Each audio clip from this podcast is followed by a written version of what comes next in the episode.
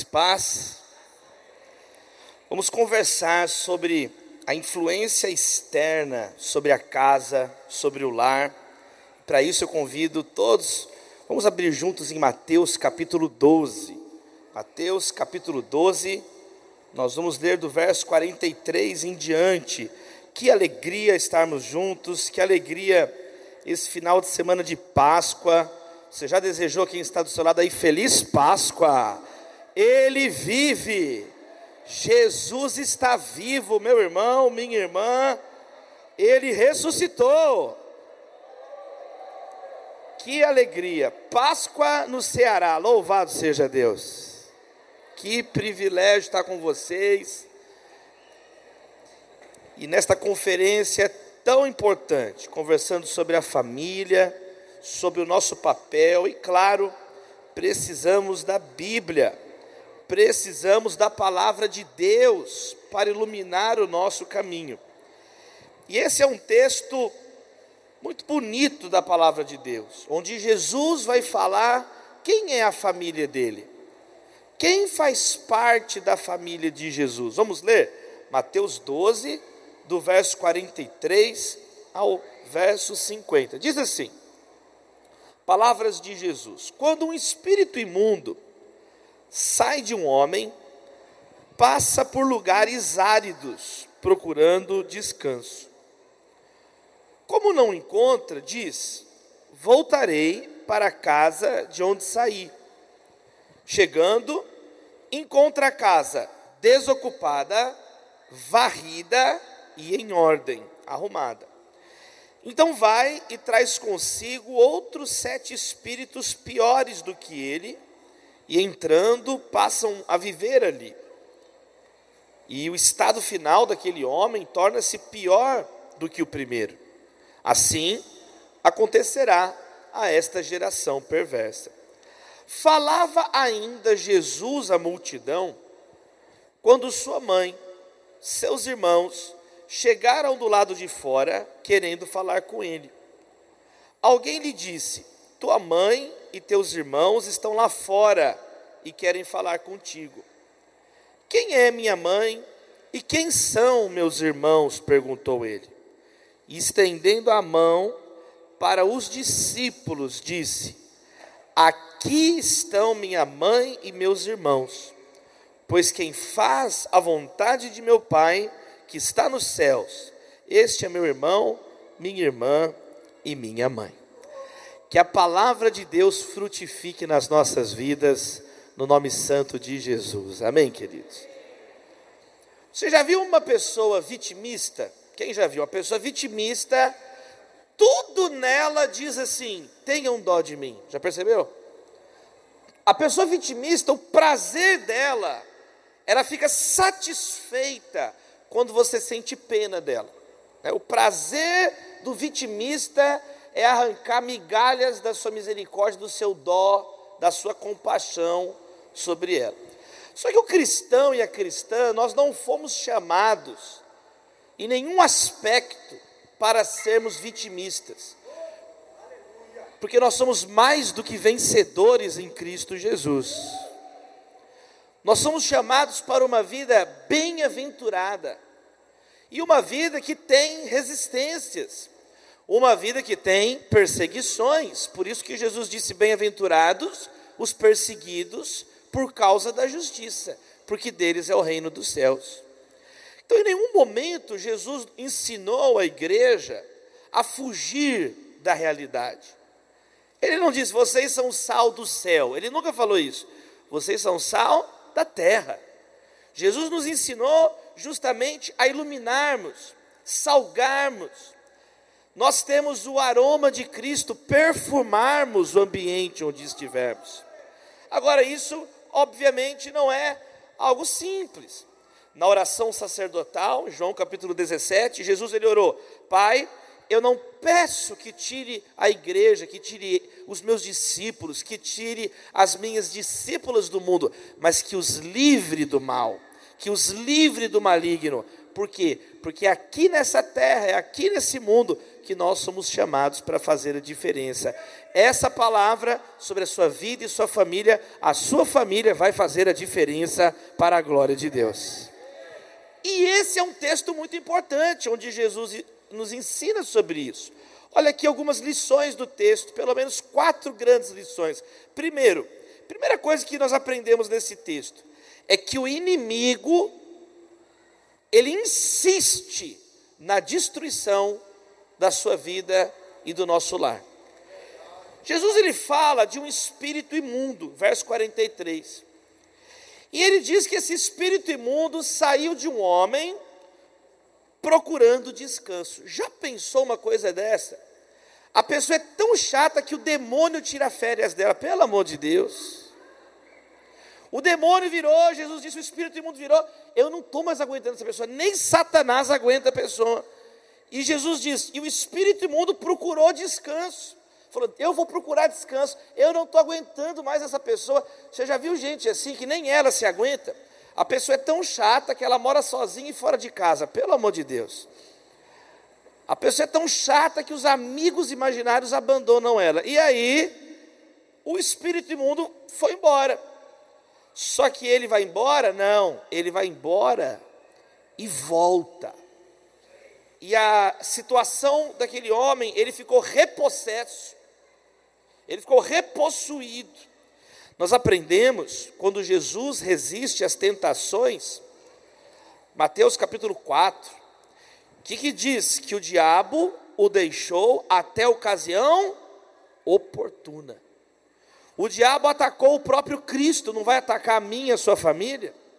O diabo, ele tentou o próprio Senhor Jesus a primeira vez, se é filho de Deus, transforma as pedras em pães. A segunda vez, se é filho de Deus, pula aqui do pináculo do templo. A terceira vez, ele fala: Olha, se você se prostrar diante de mim, eu te dou os reinos dessa terra. E aí Jesus resistiu com a palavra, mas a Bíblia diz no Evangelho de Mateus que ele se retirou até a ocasião oportuna.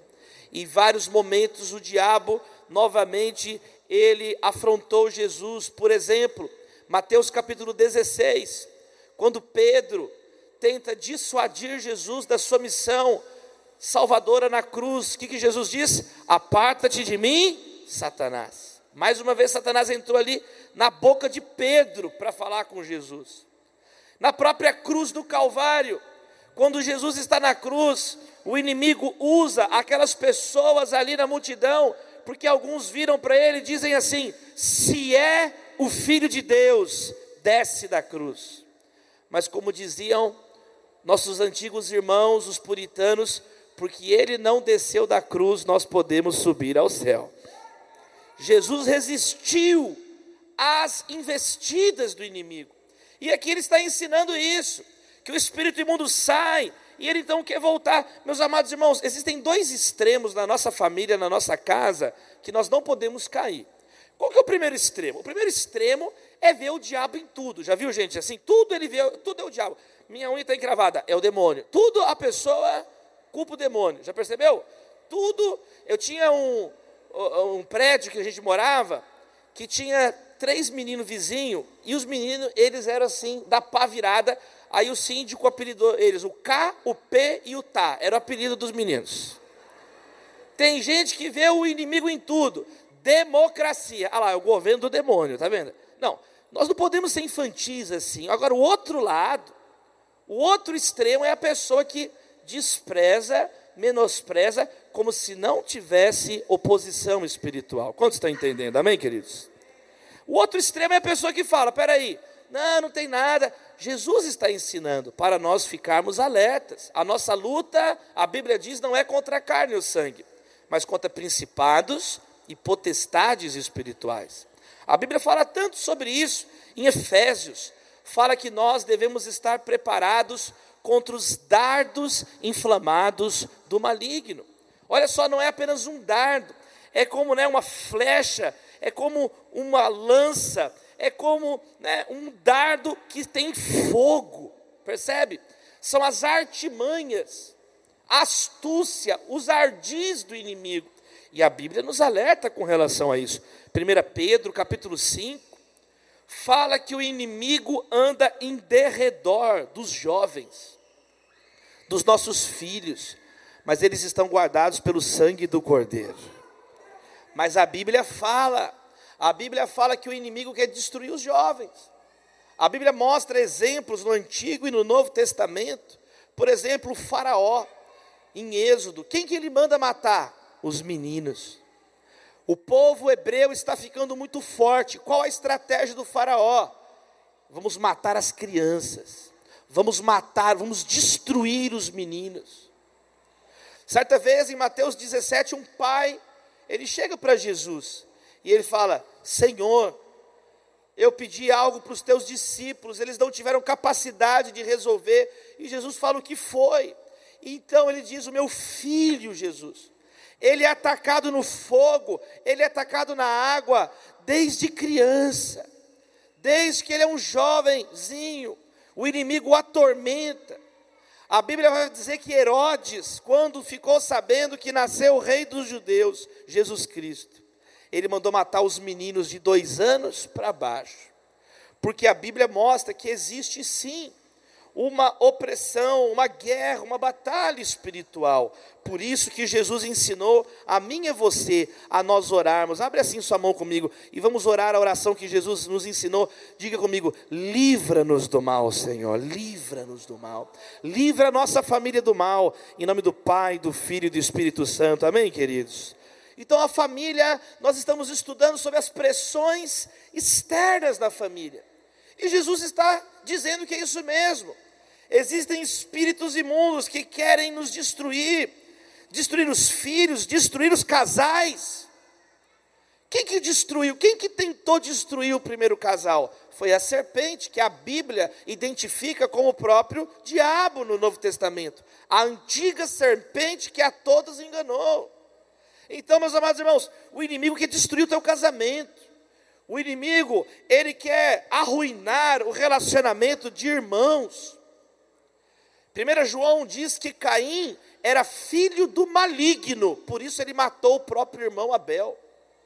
Então, nós devemos estar numa conferência como essa, nós separamos um dia como esse para sairmos daqui com as nossas famílias aprumadas na palavra de Deus. E isso aqui é algo sério é algo sério. Então, nós, primeiro, primeira lição é essa: o inimigo insiste na nossa destruição, mas nós perseveraremos na presença de Jesus. Quanto mais ele insistir, mais nós vamos orar. Quanto mais ele tentar destruir, maior a nossa dependência de Deus. Paciência, então, é uma virtude do Espírito Santo. Que o Espírito Santo coloque sobre nós sabe, a presença dEle na nossa vida, coloque paz no nosso coração. Paciência é a capacidade de resistir à pressão. Paciência, ao invés de fugir, ao invés de se entregar, ao invés de começar a ficar vitimista, ao invés de dizer que não tem jeito, tem jeito sim. Meus amados irmãos, Jesus tem essa força sobrenatural sobre a sua vida. Quando nós sofremos juntos com Jesus, a Bíblia diz em Romanos 6, verso 3, que esse sofrimento nos liga com o Cristo sofredor.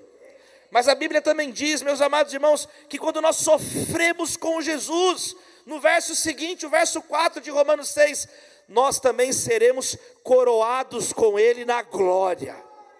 Então, esse é o momento das nossas famílias estarem firmes com Jesus, nas lutas, nos sofrimentos, nos momentos difíceis. Quantas famílias foram destruídas nessa pandemia. Mortes, doenças, sequelas. Meus amados irmãos, quantas famílias gostariam de estar aqui hoje, mas Deus preservou a tua casa, preservou a tua vida. Quantos casais, quantas brigas. A minha primeira oração nessa mensagem, então, é pedindo Deus nos dá essa capacidade de resistência. Enche nosso coração com uma renovada virtude do Espírito Santo a paciência, a paz, o amor. Não fique surpreso se sua família for atacada, porque Jesus já deixou esse alerta para mim e para você. Mas aí vem uma segunda lição. Porque Jesus disse que quando aquele espírito imundo sai, E antes que ele voltasse com outros espíritos piores, Jesus ele diz que aquela casa, olha só, ela foi varrida, organizada, mas ficou ainda desocupada. Jesus fala de três coisas que aconteceram naquele lar, naquela casa, né? naquela oikos, literalmente a palavra casa mesmo que aparece aqui, a casa. Fala que a casa foi varrida, foi limpa. E fala que a casa foi colocada em ordem. Eu li aqui na NVI, na NVI é traduzido como ordem, na, no texto que foi colocado, acho que é Almeida, estava escrito arrumada, porque é uma palavra grega originária da palavra cosmos, que é organização, ordem criada, mas é de onde vem também a palavra cosmética, tá vendo? De embelezado, de arrumado, de adornado. Então algumas Bíblias falam a casa estava varrida e adornada. A casa estava varrida e organizada. Meus amados irmãos, mas o problema é que a casa continuou o quê? Vazia desocupada. E aqui Jesus está ensinando mais uma lição para mim e para você sobre essas pressões que a nossa família enfrenta. Pressões de todos os lugares. E qual é essa lição? É que existe um limite para as reformas que nós mesmos podemos fazer na nossa vida. Eu já conheci tantas famílias no ministério. Eu já conheci tantas famílias na caminhada. Famílias que melhoraram. Já viu pessoas que melhoram, pessoas que prosperam, pessoas que às vezes deixam um hábito muito ruim, por exemplo, cigarro que destrói o pulmão. Você já viu pessoas assim que a pessoa faz um esforço e ela consegue, é muito, não é importante isso? A pessoa melhorar, tirar vícios. É muito importante a pessoa, tudo que ela puder crescer. A Bíblia fala sobre isso. Paulo diz em 1 Coríntios 6, ele fala assim: olha, você é escravo, e você tem a chance de ser livre, aproveite essa oportunidade. A Bíblia fala em Efésios 5 sobre remir o tempo, sobre aproveitar as oportunidades, e nós também oramos por isso, por portas abertas na nossa casa, na nossa família, no emprego. A Bíblia fala tanto sobre isso. E glória a Deus, pessoas, não é muito bom uma casa varrida? A Bíblia não quer a casa de ninguém suja. Não é muito legal uma, uma casa adornada? Ninguém, a casa não precisa ser um estrupício. A casa não precisa ser algo que é propositalmente desorganizado, avacalhado. Não, é muito importante. Né? Agora, o problema é quando a casa tem tudo isso, quando a família ela tem boa intenção, quando a família ela tem boa educação, ela é cortês, ela fala vários idiomas, etc e tal, mas não tem a presença de Cristo. Aí essa família continua vulnerável. Aí essa família, quando ocorrer o próximo ataque, Jesus está ensinando quando ocorrer o próximo investida, quando acontecer mais uma crise, algum momento difícil, e Jesus nos alertou que no mundo vocês terão aflições. E quando essas aflições chegarem, quando o dia mal chegar, aí a vassoura, o quadro, o sofá arrumado não resolvem. Precisa da presença de Deus na casa precisa de Jesus na casa. Então, meus amados irmãos, isso é um alerta também para a nossa família. Proteger a família dos ataques externos é muito mais do que virar um moralista. Quem está entendendo? Amém, queridos? É muito mais do que desligar a televisão, quebrar o computador, jogar os telefones celulares no lixo. Porque não é o moralismo que salva, é o sangue de Jesus que nos salva. Então, meus amados irmãos, muitas famílias vão se tornando hipócritas. Por quê? Porque vão vendendo uma imagem, já viu? A pessoa fala tudo certinho, ela fala certo, ela fala o português correto, ela corrige os outros que falam errado. Já viu gente assim? É chato demais gente assim, não é? Ela fica tudo, tudo que o outro fala ele corrige. Tá bom, professor Pasquale. A pessoa fica corrigindo o outro porque ela fala correto.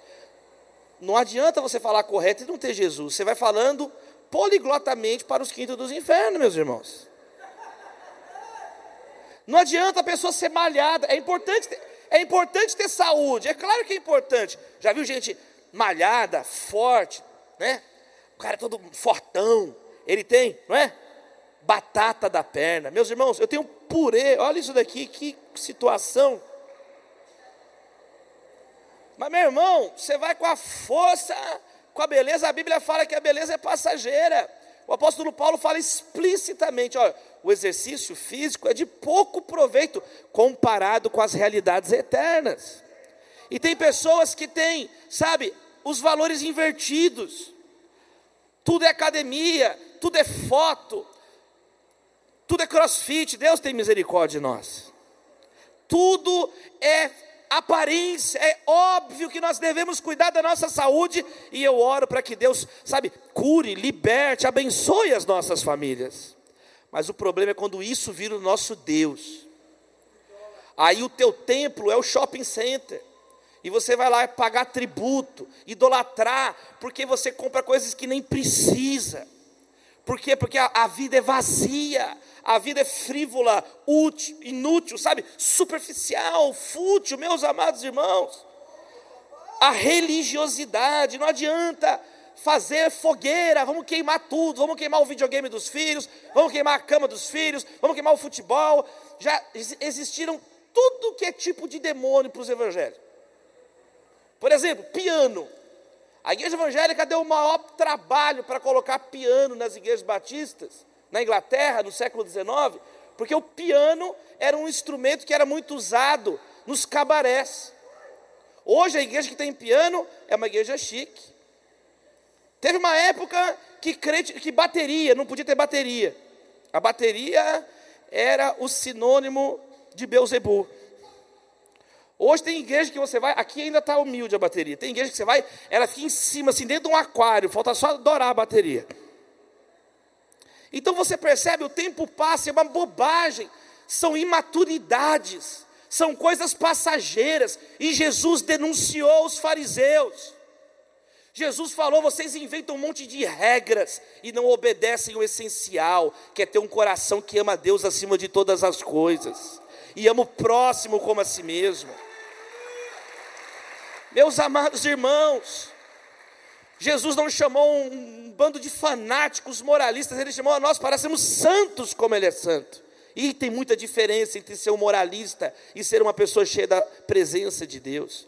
Jesus está falando então de uma casa, sabe, toda organizada, mas às vezes é uma casa onde a pessoa tem orgulho dela, é, no, é na força dela, é a pessoa que quer enfrentar as pressões no, no murro dela. Meus amados irmãos, que Deus quebrante os nossos corações. Que você não seja orgulhoso da sua própria moralidade. Que você não comece a se tornar alguém que adora a si mesmo, mas que o teu coração esteja inclinado para Deus. Amém, queridos? E aí agora, meus irmãos, aplauda o nome de Jesus direito então, Batista Central de Fortaleza. Olha só, a casa estava varrida, a casa estava adornada, mas a casa estava vazia. E aqui tem a terceira lição: o nosso lar precisa ter Jesus presente. Páscoa é o sangue do cordeiro nos umbrais da porta, da janela, e o cordeiro sacrificado na mesa, alimentando a casa. Meus amados irmãos, essa é a casa que o anjo da morte não entra. Essa é a casa sabe, que não tem o que fazer, porque o Rei dos Reis e Senhor dos Senhores está ali, presente, Emanuel, Deus conosco. Por isso que Jesus falou assim: ó, sem mim nada podeis fazer. Que, que nós precisamos então diante dos ataques externos? De Jesus em casa de Jesus no café da manhã, de Jesus no almoço, de Jesus nas conversas, de Jesus nas orações, de Jesus, a palavra de Deus moldando a nossa família a palavra de Deus estruturando a nossa casa. Eu venho de uma família estruturada na palavra. Eu sou filho, neto, bisneto de pastores. Meus oito bisavós foram pastores. Eu não vou falar dos tataravós que perde a conta.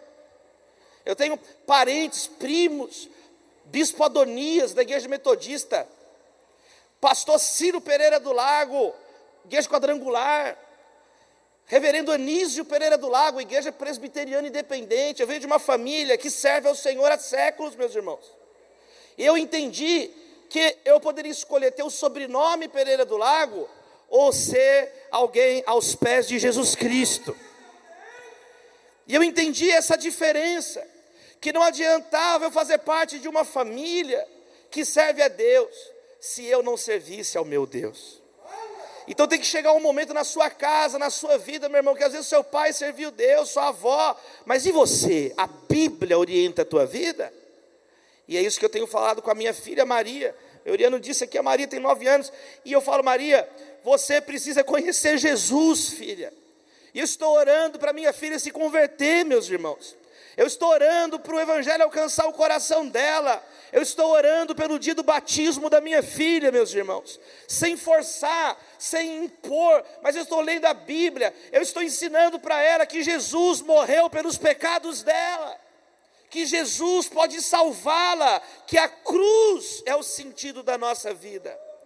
O problema de muitas casas não é tanto o ataque externo, porque ele vai existir, o problema é que elas estão vazias, ocas. Então qualquer ataque derruba, sabe? Meus amados irmãos, como é que chama o quarto na casa vazio? Ele vira o quartinho da? Todo mundo conhece, ele é conhecido internacionalmente. Deixa um cômodo vazio na tua casa. As pessoas descobrem. Ou oh, posso deixar um fogão velho lá na sua casa? Eu sei que tem um quarto. É impressionante os demônios que contam. Misericórdia, meus irmãos. Um quarto vazio vira uma bagunça. O porta-luva vai virando uma bagunça, a caixa de e-mail vai virando uma bagunça. Nós precisamos ter uma firmeza para não deixar a nossa vida vazia, ela vira uma bagunça. Eu estava ontem em Ribeirão Preto, interior de São Paulo.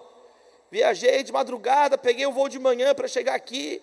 Meus amados irmãos, e ontem ouvindo os pastores me contando em Ribeirão Preto, depois, né, dois anos de pandemia, estamos reencontrando os irmãos, conversando, e algo que eu tenho percebido no Brasil é justamente isso, como que as famílias foram atacadas, e ele estava me falando assim, um rapaz que trabalha lá na prefeitura de Ribeirão Preto, dizendo, pastor, você não vai acreditar, mas existe uma rua aqui, a Avenida é, João Fiuza, que é a Avenida Nobre lá de Ribeirão Preto, e ele diz que o maior número de atendimentos de mulheres agredidas foram nos apartamentos multimilionários da Avenida João Fiuza. E as pessoas nos apartamentos de, dos mármores caríssimos, a decoração, e ele me contando que eles entravam e eram palácios, e a mulher, a esposa lá do homem, destruída, abusada, violentada, sangrando, machucada, ligava pedindo ajuda para assistência social. Quem está entendendo? Nós precisamos de Jesus no nosso lar. Martinho Lutero disse assim: Eu prefiro ser nada aos pés de Cristo do que tudo em qualquer outro lugar. Uma masmorra com Cristo é o céu, um trono sem Cristo é o inferno, meus irmãos. Então o que, que adianta esses apartamentos, os condomínios, mas não tem Deus, é uma vida triste. Famílias que são ricas, que são religiosas, mas que permanecem escravas de Satanás, aprisionadas para fazer a vontade de Satanás. Que haja libertação nas nossas vidas, que haja libertação na sua casa, no seu lar, no seu casamento, nos seus pensamentos, em nome de Jesus. Que Cristo nos liberte disso. Filhos da classe média entediados, jovens entediados, jovens que têm tudo, têm todos os presentes, e são jovens nihilistas, sem valores, sabe, cansados. Por quê? Porque são vazios, porque habitam casas vazias, presentes que não preenchem o coração, viagens que não edificam a alma, e fazem o quê? Se afundam em séries e séries e séries, e a vida vira um entretenimento, a vida vira uma bagunça. Eles são absorvidos pela vida dos outros, pela vida das celebridades, que por sua vez também é vazia, e é um vazio atrás de vazio, como diz a Bíblia, um abismo chama outro abismo. Como a vida deles não tem sentido, eles ficam muito interessados na vida dos outros. E aí vai virando toda uma geração deprimida. Você sabia que o professor Paul Collier, acho que já falei isso aqui uma vez, ano passado, um estudo da Universidade de Oxford, professor Paul Collier, da Faculdade de Economia da Universidade de Oxford, na Inglaterra. Ele diz que a atual geração de jovens europeus é a primeira geração, desde que os levantamentos são realizados, é a primeira geração que acredita que a vida deles será pior do que a vida dos pais. Sempre os filhos, os netos pensam assim: eu vou mais longe que meu pai. Meu pai me levou até aqui e nós vamos mais longe. Pois a atual geração é uma geração que olha para frente e fala: a nossa vida vai ser pior que a vida do nosso pai. A minha vida, diz a moça, vai ser pior que a vida da minha mãe. E eu estou para dizer, meus irmãos, que não está muito diferente com a juventude brasileira. Mas a igreja está aqui por causa disso. Levanta a igreja. Levanta para adorar a Deus. Levanta para orar por essa geração. Levanta para ensinar a palavra. E isso vai ficar ainda mais claro na conclusão do texto.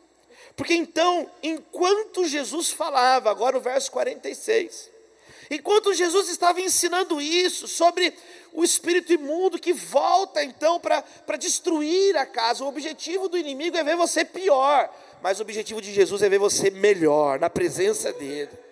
O estado final daquele homem foi pior, porque o espírito imundo chamou outros sete espíritos. E o estado do homem ficou pior, mas Jesus é o contrário. Jesus quer erguer a sua vida, erguer a sua família, a despeito dos ataques e enquanto ele estava falando isso, sua mãe e seus irmãos estavam do lado de fora da casa. Olha que ironia. Ele estava contando de algo de, de dentro de fora de casa e agora, de repente, tem alguém na porta querendo entrar.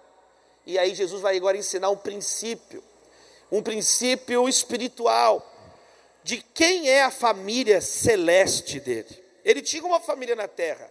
Maria, né, José foi seu pai, Maria e os irmãos dele. Jesus amava os seus parentes. Na cruz do Calvário, ele demonstrou o carinho dele com Maria. Ele, Tiago e Judas, irmãos de Jesus, foram líderes da igreja, autores de epístolas, a carta de Tiago. Né? Tiago Adelfos, ele é conhecido por muitos. Tiago, irmão do Senhor. E Judas, a epístola de Judas antes, de Apocalipse, não foi Judas Iscariotes que escreveu, fica tranquilo, irmão, amém? Não é Judas Tadeu, né? Judas Iscariotes não tem condições. Judas te odeia, mas Jesus te ama, amém, meus irmãos? Agora, Judas, irmão do Senhor. Mas nessa época, eles ainda estranhavam Jesus. Eles diziam, lá em Marcos registra, ele está fora de si. Ele, nosso irmão, por que, que ele está falando agora? Ele está com um complexo de Messias. E eles estão tentando entrar naquele lugar. E Jesus ele vai dar uma resposta dura, firme, mas para deixar uma lição para mim e para você. Jesus ele vai dizer assim: "Olha, quem é minha mãe e quem são meus irmãos?" perguntou ele, estendendo a mão para os seus discípulos, disse: "Aqui estão minha mãe e meus irmãos." pois quem faz a vontade do meu Pai que está no céu, esse é meu irmão, minha irmã e minha mãe. A família de Jesus espiritual, meus amados irmãos, é aqueles que vivem em santidade e obedecem à vontade de Deus. A lealdade a Jesus é mais importante na Bíblia que a lealdade à sua família. Jesus Cristo disse: Se você não me ama mais do que teu pai, tua mãe, tua esposa, teu marido, seus filhos, suas filhas, seus irmãos, irmãs e a própria vida não é digno de mim. Jesus Cristo, meus amados irmãos, exige de nós um compromisso total, irrestrito, irreversível. Não existe plano B na vida do discípulo de Cristo. Cristo é tudo em todos dele, por ele, para ele são todas as coisas. Amanhã nós vamos falar aqui sobre a Páscoa. Meus amados irmãos, por que isso? Porque Cristo é o único Criador, é o único digno da nossa adoração e da nossa lealdade, é Ele que nos redimiu do pecado. Esse é um culto de uma igreja batista. Não vão entrar pessoas aqui para sacrificarem galinhas, não vão entrar pessoas aqui encapuzadas para matarem um bode aqui. Porque não é o sangue da galinha que salva a tua casa, não é o sangue do bode, é o sangue do Cordeiro de Deus que tira o pecado do mundo, Jesus Cristo de Nazaré, o Alfa, o Ômega, o princípio e o fim. Jesus Cristo é o nosso Senhor. Então, meus amados irmãos, aqui Jesus ele inverte, vai dizer: mais perigoso do que é o espírito imundo é o teu coração que não obedece à palavra de Deus. Mais perigoso do que ficar preocupado o tempo inteiro com o que vem de fora é o teu coração não ser obediente à voz do Pai. Então Jesus está ensinando aqui que o nosso próprio coração é enganoso. E às vezes na nossa própria família, às vezes dentro de casa, Jesus ele vai dizer, não é o que entra que contamina, mas é o que sai do coração humano que contamina, porque é do coração humano que vem o homicídio, a inveja, a imoralidade, que Deus nos liberte, meus irmãos. Que nós possamos então ser fiéis e leais a Jesus. O maior desafio está dentro de nós, é do coração que sai tudo isso. Né? Eu sempre fiquei muito invocado quando você vai comer né, uma goiaba, uma maçã, e aí tem uma minhoca lá dentro, aquele bicho. É aquilo lá, meus irmãos, é Baal que colocou lá, não tem jeito. A minha filha um dia falou assim: Papai, o que, que é pior do que encontrar um bicho na maçã? Eu falei: Não sei, filha. Ela falou: Encontrar meio. Eu falei: Ô Maria, você está comendo verme agora? E eu nunca entendi como é que aquele verme vai parar dentro da fruta. Aí um dia eu estava vendo um canal muito abençoado, Discovery Channel. E aí estava passando assim um documentário e eles explicando, né, que aquele verme ele vai parar lá porque quando está na florzinha ainda da fruta tem uma lavinha lá dentro. O, o bicho coloca uma lava, então a fruta vai se desenvolvendo e o bicho já está dentro da fruta. Meus irmãos, nós aprendemos na palavra de Deus que o bicho já está dentro de nós. É o pecado original. Gênesis 6 fala que desde a infância o nosso coração é inclinado para o mal. Então, meus amados irmãos, Caim e Abel, não tinha Netflix para influenciar Caim, não tinha festivais, não tinha não tinha a turma do mal para levar Caim para Gandaia, não tinha isso. Caim, vamos lá, vamos quebrar tudo. Não tinha. Não tinha universidade, não tinha militância política, não tinha, vai falando tudo que não presta aí, não tinha. Como é que Caim faz uma coisa dessa? Por causa que a maldade, ela é potencial dentro de nós. Nós estamos vendo um mundo com guerra. E sabe qual é uma resposta bíblica para a guerra na carta de Tiago? De onde vêm as guerras? Não vêm das paixões que guerreiam dentro de vocês. Todos nós, diz a palavra de Deus, somos uma guerra em potencial.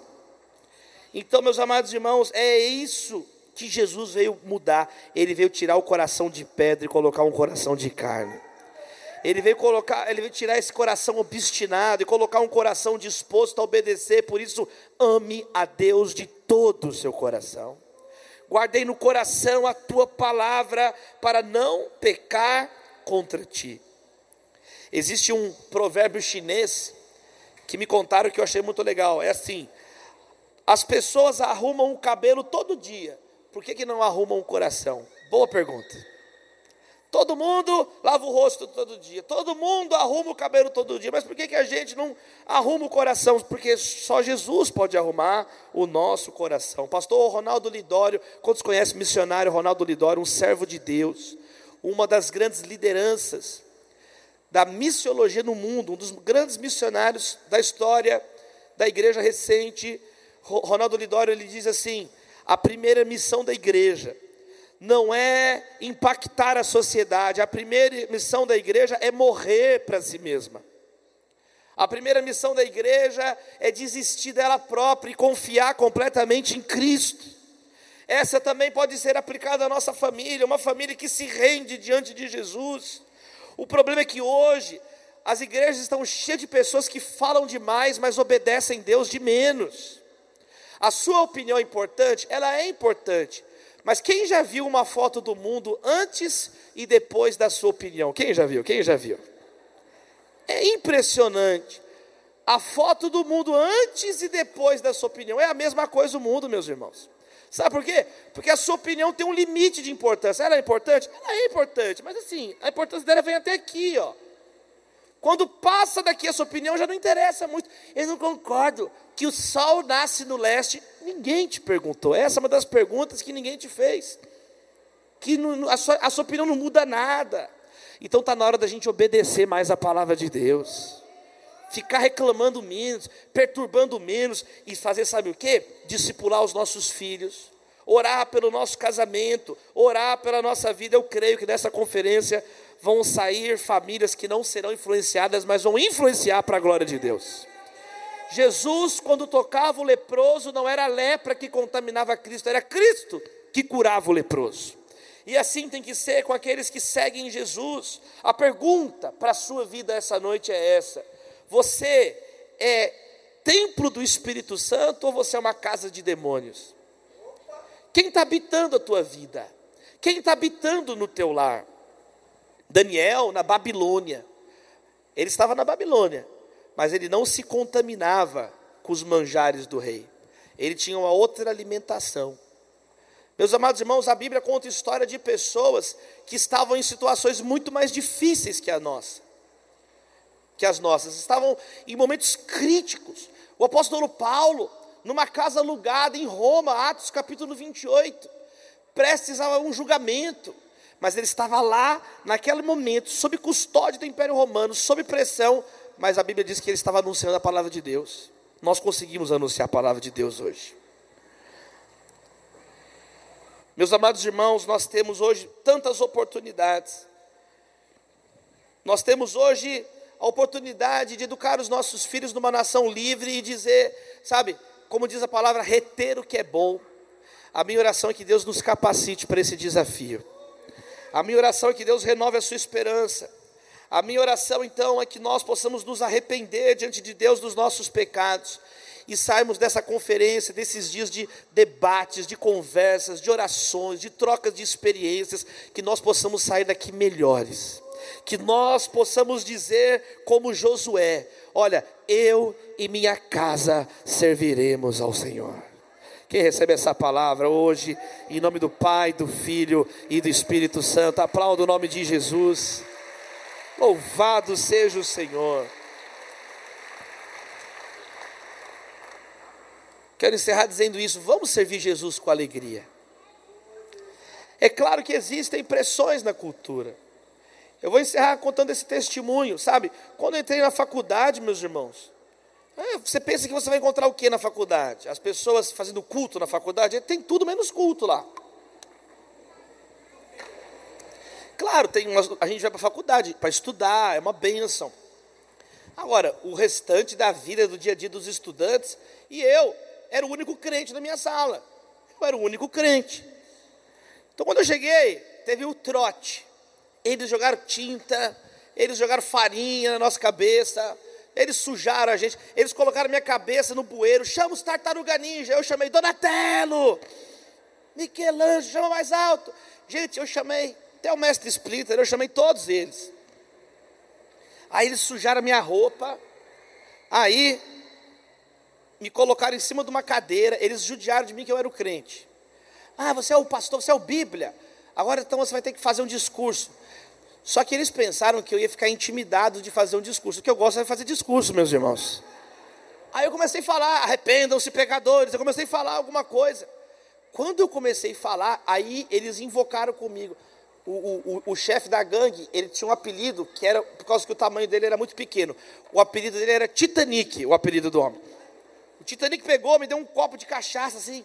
Você está falando demais, moleque. Você vai ter que tomar essa cachaça agora tinha assim, juntaram umas três, quatro turmas, umas 300, 400 pessoas na rua, assim, no bar, na frente da faculdade, e todo mundo começou a gritar: vira, vira, vira. Gente, eu virei a pinga na cara das pessoas. Eu fiz assim, Aí eles assustaram. A faculdade inteira começou a gritar assim: calor burro, calor burro e o ovo escorrendo na minha testa, assim, calor, o burro.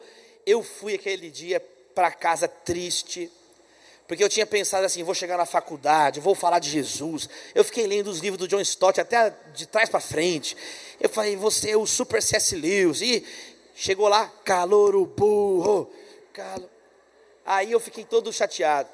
Aí eu cheguei em casa, aí minha mãe viu eu todo sujo. Você está triste, filho? Eles te sujaram? Eu falei, não, meu problema não é isso não. O problema é eu contei que eu era o calor burro. Aí minha mãe, não, você não é burro, filho.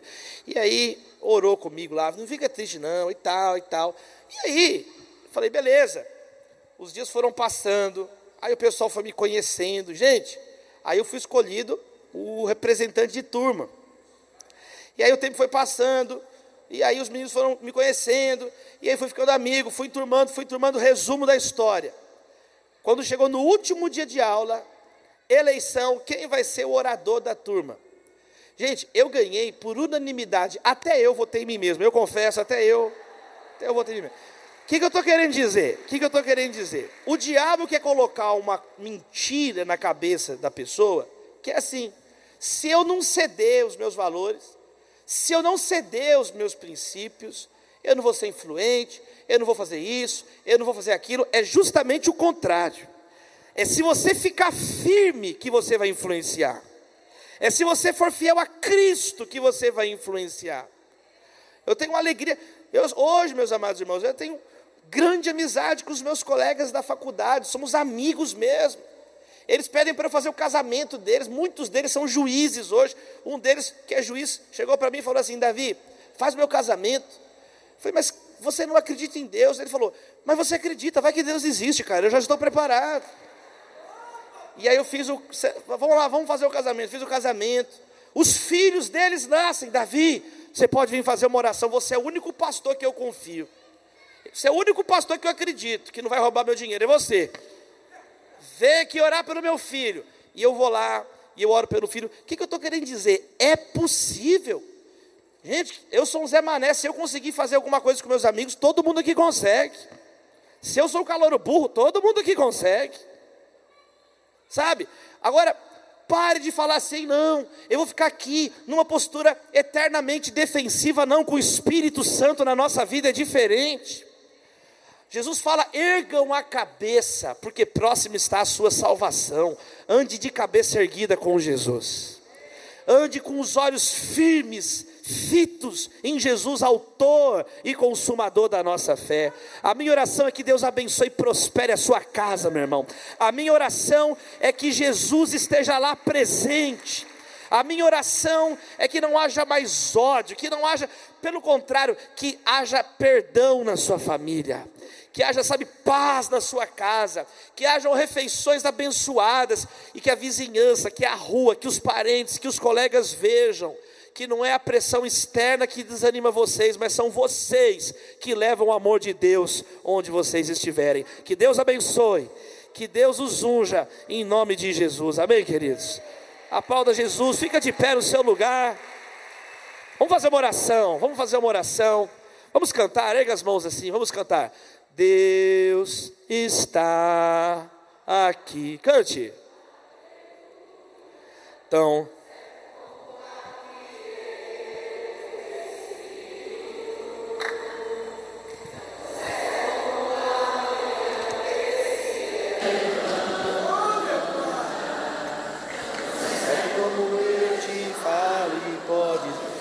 Aponta para o seu irmão e diga: Deus está em ti. Deus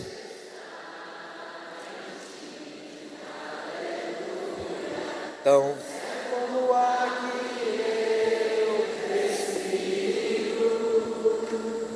tão certo como a manhã que se levanta,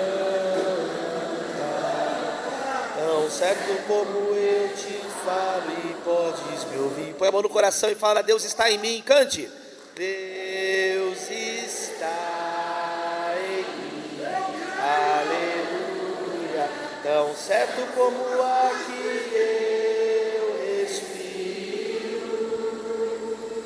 tão certo como a manhã que se levanta, certo como eu.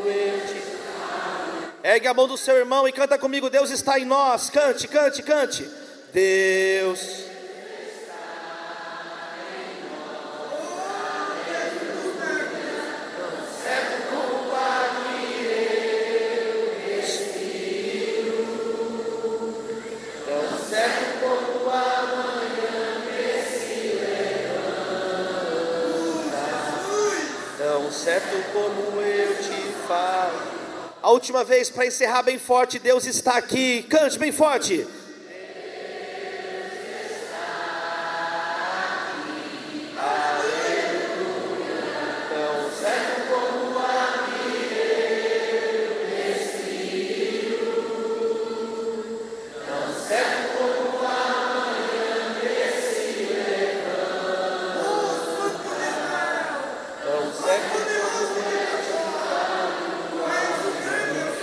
Para encerrar, um minuto de oração uns pelos outros. Começa a orar por quem está do seu lado. Um minuto.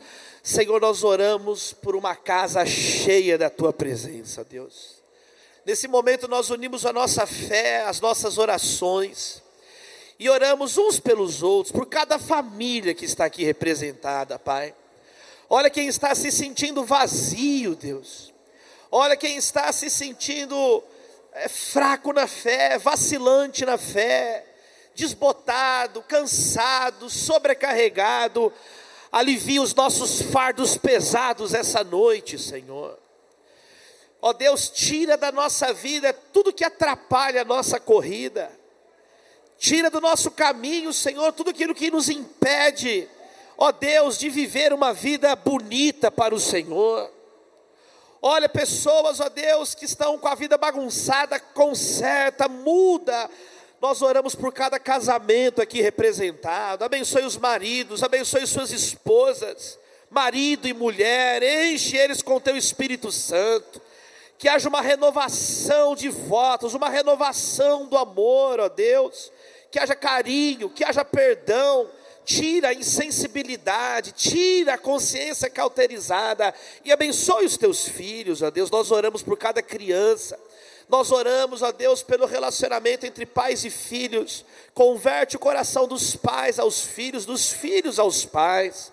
Nós oramos em especial pelas jovens que às vezes estão afastados dos teus caminhos. Abençoe os netinhos, ó Deus. Abençoe os sobrinhos. Abençoe onde estiverem agora, que as nossas orações, ó Deus, os alcancem em Cristo Jesus. Em Cristo Jesus. Abençoe os lares, ó Deus. Abençoe, Senhor, esse, nesse final de semana de Páscoa, que haja salvação na nossa casa, ó Deus, que haja ressurreição nos lares, ó Deus, que brilhe a tua luz na nossa escuridão, que brilhe a luz do Senhor, e que a nossa casa seja cheia da tua glória, ó Deus. Que a nossa casa seja cheia da tua presença. E que vivamos, ó Deus, tempos de surpresas do Senhor, tempos de colheita da parte de Deus. Nós oramos crendo nas tuas promessas, oramos em nome de Jesus. E a igreja diz amém, amém e amém. Deus abençoe.